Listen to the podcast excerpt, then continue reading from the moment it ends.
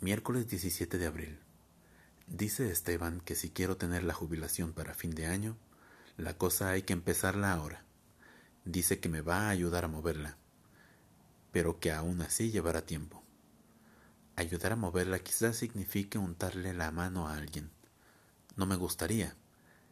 Sé que el más indigno es el otro, pero yo tampoco sería inocente.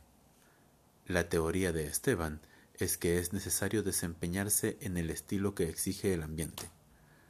Lo que en un ambiente es simplemente honrado, en otro puede ser simplemente imbécil.